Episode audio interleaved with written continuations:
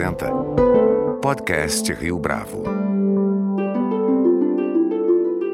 Este é o podcast Rio Bravo, eu sou Fábio Cardoso. Valentina Caran é uma das mais bem-sucedidas corretoras de imóveis do país. E quem já andou pelas ruas da capital paulista certamente já viu os anúncios, sempre em vermelho, da marca que leva o seu nome. Seu escritório, localizado no icônico prédio do Conjunto Nacional na Avenida Paulista, ostenta sua força no mercado imobiliário. Tamanho cartaz só se agiganta à medida que descobrimos um pouco da história de quem veio de Montemor, no interior de São Paulo, e se reinventou nesse segmento tão competitivo. Nos últimos anos, o Grupo Valentina Caran também enfrentou as dificuldades decorrentes da crise econômica, mas buscou manter viva uma frase que sempre guiou a sua fundadora: Não existe mercado parado, existem pessoas paradas. No podcast Rio Bravo de hoje, para falar a respeito de sua trajetória e de sua visão do mercado imobiliário, nossa convidada é Valentina Caran.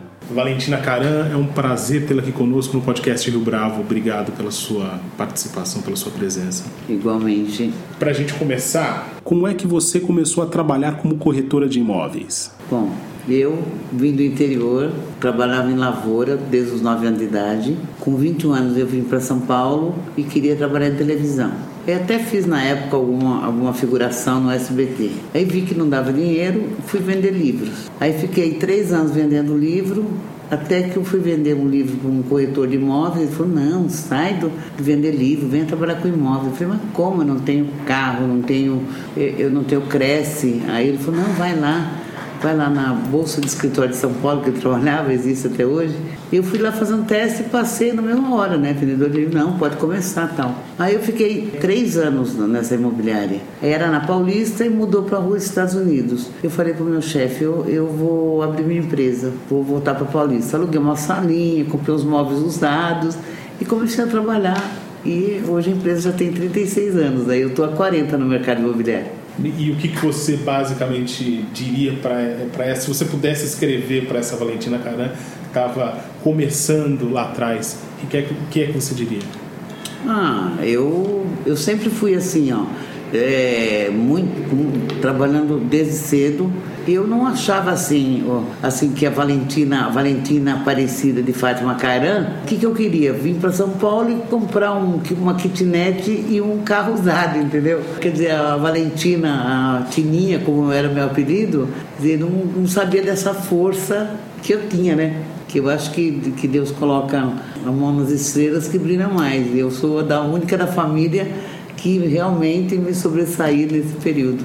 Quais eram as características desse mercado na época em que você começou a se estabelecer e quais são as principais diferenças que a gente pode estabelecer para os dias de hoje? Bom, eu passei por todos os planos, né? Nesses 40 anos da corretagem. E nos últimos cinco anos foi muito ruim e agora o mercado está retomando. Mas eu sempre tive, assim, muito pé no chão e, e sempre trabalhei muito, assim, nos prédios. Então eu fiz uma carteira muito grande de cliente uma carteira muito grande de imóveis. Eu acho que o meu nome vende. Agora, Valentina, o mercado mudou bastante ao longo desse período. Quando você pensa na sua trajetória à frente do grupo Valentina Caran, qual é o principal momento que te vem à cabeça em relação às mudanças, às alterações nesse mercado imobiliário? Não, que foi o melhor foi quando era o, o tempo do presidente Sarney, né? Que todo mundo corria para fazer as coisas, porque no dia seguinte era outro valor, então as coisas saíam com uma agilidade maior. E como é que a Valentina Caran, empreendedora e dona do próprio negócio, mas que depende de boas notícias da economia como um todo, encara os momentos de grande dificuldade, quando aparentemente não existe atividade no mercado imobiliário? Muitas placas na rua, entendeu? E articulação. Não adianta ficar esperando o telefone tocar, não. Tem que correr atrás. É, tem uma frase que você gosta de repetir que o mercado nunca está ruim, né? O mercado nunca está parado. Não, não existe mercado parado, existem pessoas paradas.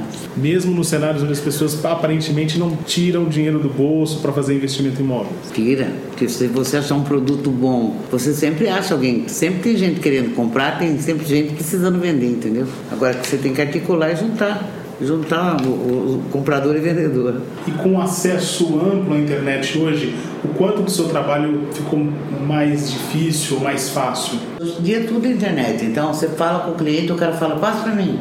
Às vezes o cara nem fala, hoje é WhatsApp e internet, né? Você vê aqui nós temos acho que quatro secretárias só para agilizar as ofertas que os clientes ligam e pedem. O cara quer um imóvel e fala, me manda umas três, quatro opções.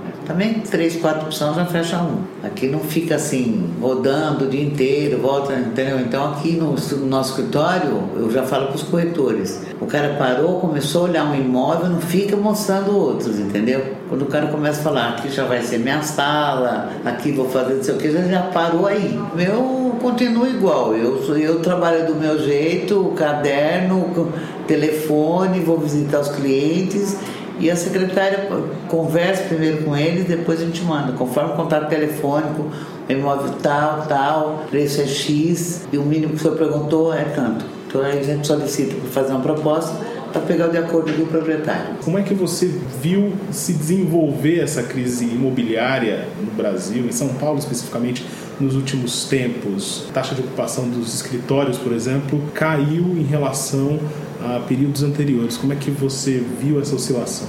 Ah, caiu 50% de 5 anos para cá o valor da locação. Venda não caiu muito, locação caiu 50%. O que, que eu fiz? Eu cobrei o dobro, cobrei dois aluguéis em vez de um. Então para mim não caiu nada. caiu o preço, mas eu aumentei a comissão. Tem muitos produtos nessa hora, é uma, uma ajuda significativa. É, porque tem os clientes que a gente atende, muitos fundos inclusive, todo, todos eles pagam aluguel e meio, dois de comissão. Então, para mim, não caiu porque caiu o preço, mas eu dobrei a comissão e sobrevivi toda essa tempestade aí, né? Mantendo os escritórios meu firme, forte. Na última década, na esteira das transformações que ocorreram no Brasil, a Avenida Paulista passou por uma série de mudanças. É claro que essas mudanças elas não são decorrentes dos últimos 10 anos, vem de mais tempo. Mas o perfil da Avenida Paulista mudou, onde a gente está gravando essa entrevista. Qual que é o perfil do cliente que investe na Avenida Paulista hoje? Eu tenho muitos clientes aqui na Paulista e a Paulista todo mundo assim. Eu acho que era o pessoal soltava assim, ah, Paulista está em decadência. Eu já vi muitas matérias, o pessoal falando, até me consultava. Eu, como sou a rainha da Paulista, eu foco na Paulista e teve gente que às vezes não vinha, procurava Paulista porque achava que a Paulista era muito cara, entendeu? Então eu atendi um, há uns 20 anos atrás uma, uma empresa, Globosat, que queria imóvel na Faria Lima e na Berrini. Falei, por que, que você não vem para Paulista? Porque a Paulista é muito cara. Eu falei, não é. Vamos ver os imóveis. Eu acabei alugando 3 mil metros para eles, entendeu? E a Paulista tá, eu acho eu gosto da Paulista, sou suspeito de falar da Paulista. Meu escritório sempre foi na Paulista, eu sempre trabalhei na Avenida Paulista. Então, e eu trago todo mundo para Paulista, porque eu tenho excelentes ofertas, entendeu? Eu conheço tudo e todos, né? Existem regiões em São Paulo que passam por um momento de boom imobiliário, ou seja, tem uma corrida efetiva tanto para estabelecimento de escritórios como também de residências, e outras regiões elas ficam para trás nessa dinâmica. Quais são os motivos que fazem com que uma região, uma determinada região, chame tanta atenção numa época e acabe deixando outras para trás? É assim, se uma empresa grande aloca um prédio inteiro numa região, os parceiros, fornecedores também vão para a região, entendeu? Então, uma região que cresceu muito foi a Barra Funda, né? A Barra Funda tem bastante procura também. É assim, se vai uma empresa grande, vai os fornecedores, estão tudo próximo. Então, tem tudo, sai negócio aqui, eu tenho também agência na Vila Olímpia, sai negócio na Vila Olímpia. É focado, mas eu acho que não tem, assim, porque é um bairro diferente, tem que, tem que trabalhar, entendeu?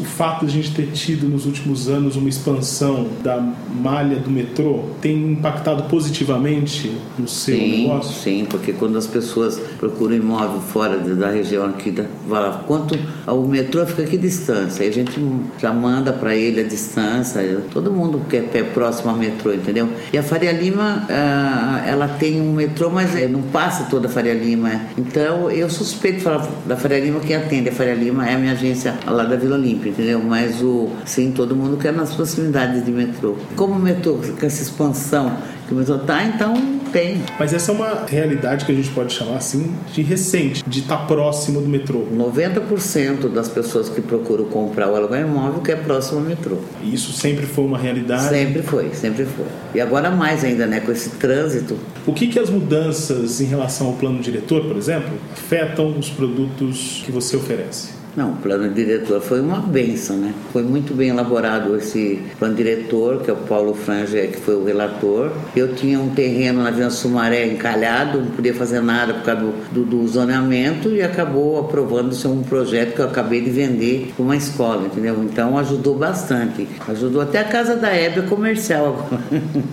Deve Camargo, viu comercial. Ajudou muito. Podia ajudar mais, por exemplo, na Rebouças. Um lado você pode construir, um lado não. Então quem está do, do, lado descendo do lado esquerdo, beleza, pode levantar prédio, do lado direito não. Então eu acho que isso aí acho que prejudica o. Pô, você tem um imóvel na avenida, na mesma avenida, de um lado pode construir, do seu lado não. Quer dizer, vai ter que esperar mais uns anos aí para liberar outro lado. Né?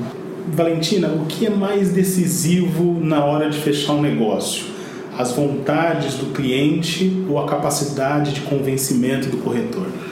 Não, eu acho que não tem convencimento. O cliente só compra se tiver um bom negócio, entendeu? Eu não, ninguém consegue convencer o cliente se não for um bom negócio.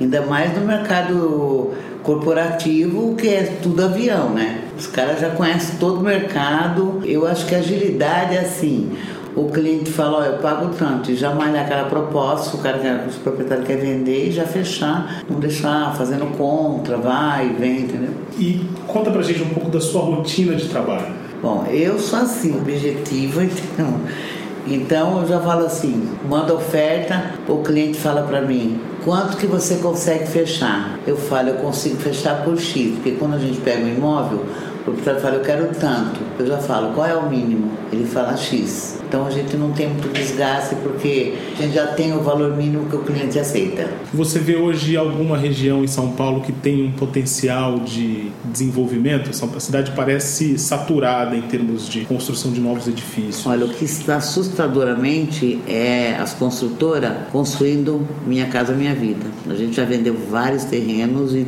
muita procura, tanto aqui em São Paulo como no interior.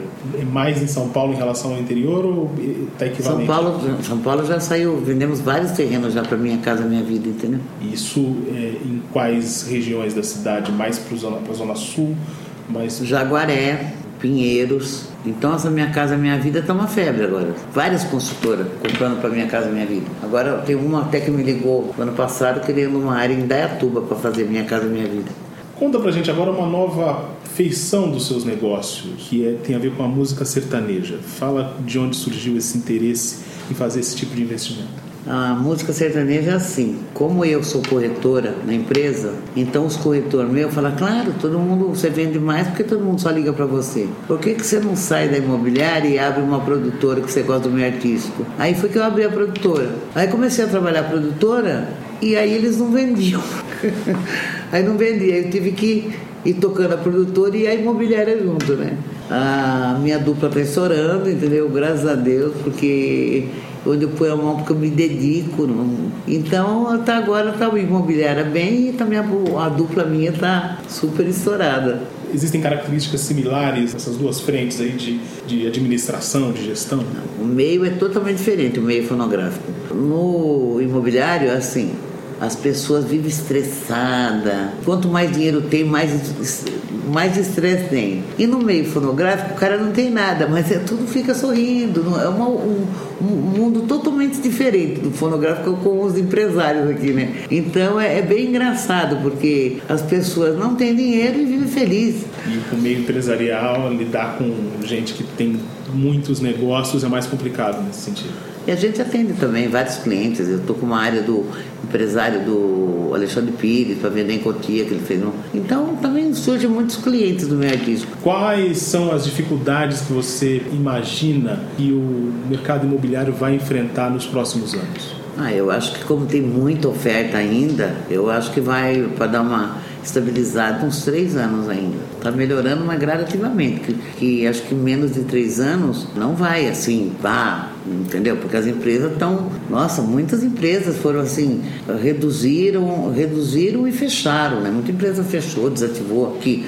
As multinacionais nem mais pensam, esses cinco anos ninguém querendo imóvel, entendeu? Querendo vir para o Brasil. Agora está começando a, a gente ter procura de multinacional. Como é que você imagina a Valentina Caran o grupo Valentina Caran nos próximos 10 anos? Tem um plano de sucessão em curso? Eu tenho seis filhas, né? Mas, eh, eu não sei porque o futuro a Deus pertence, né? Eu acho que eu não estou mais viva daqui a 10 anos, né? Pode ser que sim, pode ser que não. Eu não sei, minhas filhas elas trabalham comigo, três trabalham comigo, mas elas não querem. Falou, mãe, eu não quero ter empresa. Eu, eu não, não quero ter uma vida que nem você que trabalhou a vida inteira, entendeu? Elas têm empresa que elas são prestadoras de serviço para o grupo Leitacarã. Cada uma tem sua nota fiscal. Então eu falei assim, ó, vou colocar você de sócia. Falou, de jeito nenhum, não quero. Eu não quero porque eu tô, tenho um dinheirinho aplicado. Daqui a pouco um funcionário entra com a ação na justiça, toma meu dinheirinho, meu rico dinheirinho. Então, não sei, não sei o que elas vão fazer depois se acontecer alguma coisa comigo. Valentina Caran, foi um prazer tê-la aqui conosco no podcast Rio Bravo. Muito obrigado pela sua entrevista. Eu que agradeço. Muito bacana. Este foi mais um podcast Rio Bravo. A nossa lista completa de entrevistas está disponível no Deezer, Google Podcasts, no iTunes, no SoundCloud e no Spotify. Você pode comentar essa entrevista no nosso perfil do Twitter, arroba podcast Rio Bravo, e também no Facebook da Rio Bravo.